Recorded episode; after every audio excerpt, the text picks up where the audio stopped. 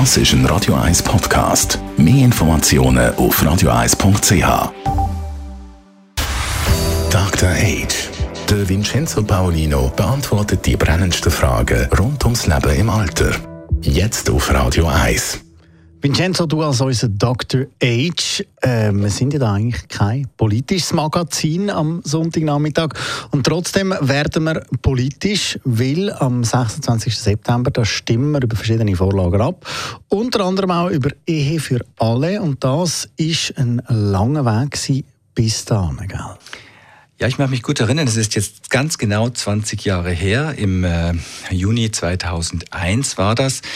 Da war ich in der Zeit noch Präsident vom Verein Christopher Street Day in Zürich und wir haben den damaligen Bundespräsidenten Moritz Leuenberger eingeladen, bei uns eine Rede zu halten.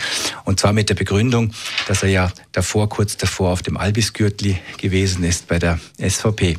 Und er hat dann sehr witzig darauf reagiert. Er hat nämlich sehr schnell zugesagt und war dann im Juni 20 2001 äh, in Zürich am Helvetiaplatz. Und wer sich daran erinnern mag, der ein oder anderen. Das war sehr, sehr denkwürdige Rede. Gell? Ja, deine Rede gehalten, die begann mit den Worten, meine sehr verehrten Herren und Herren, meine sehr verehrten Damen und Damen. Und damit hatte er die Lacher bereits auf seiner Seite. Ich möchte aber auf den Schluss seiner Rede eingehen, weil er hat dann über Rechte gesprochen in seiner Rede, über das formale Recht, die Partnerschaft, eintragen zu lassen. Das gab es damals noch nicht. Das kam erst später, fünf oder sechs Jahre später. Und er hat auch schon davon gesprochen, über die Frage des Eherechts. Zwar in einem Nebensatz, aber immerhin hat er das schon als Bundespräsident damals gesagt. Und der Schlusssatz war ähm, sinngemäß, ähm, es geht um die gleichen Rechte. Und ähm, das wird kommen, hat er gesagt. Das wird eines Tages kommen, denn sie haben ein Recht darauf. Das war sein Schlusssatz. Sie haben ein Recht darauf. Und jetzt 20 Jahre später stehen wir in der Schweiz und das ist ein Segen, dass wir abstimmen dürfen. Das ist super. Vor genau dieser Abstimmung. Und ähm, ich denke, es ist gut, wenn wir uns als älter werdende Menschen gesamthaft überlegen, in welcher Welt, in welcher sozialen Welt, in welcher gesellschaftlichen Realität wir leben wollen. Und ich plädiere hier eben aus der eigenen Betroffenheit heraus, auch weil ich diese Geschichte habe mit dem Moritz Leuenberger, ähm, dafür, dass sich jede Hörerin und jeder Hörer genau diese Frage stellt. Möchte ich in einer Welt leben, in der man sein kann, wie man ist, in der man auch die gleichen Rechte hat, oder möchte ich das nicht? Und natürlich, meine Empfehlung ist, ja stimmen. Ein sehr emotionales Thema, auch für die Betroffenen, wie du sie nennst, wo jetzt schon vielleicht im Rentenalter sind. Was bedeutet so eine Abstimmung für die?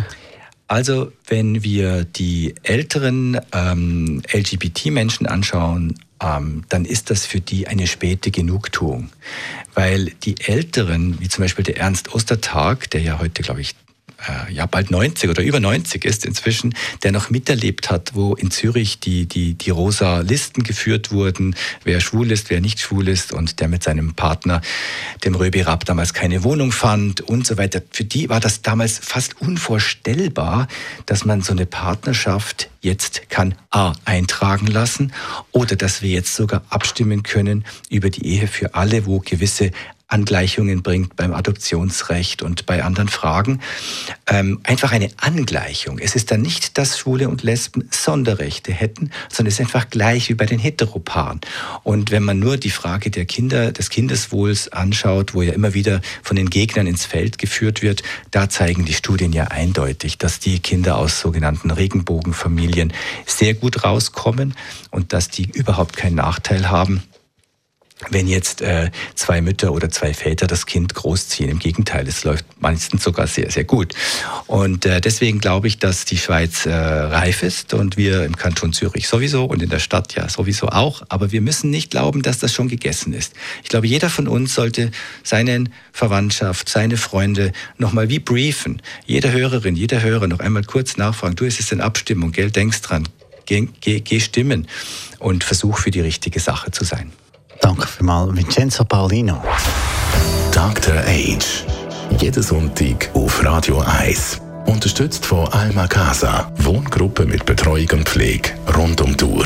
www.almacasa.ch Mehr von Vincenzo Paulino gibt es natürlich online unter podcast.ch. Dort auch natürlich Gegenstimmen. Das ist ein Radio 1 Podcast. Mehr Informationen auf radio1.ch.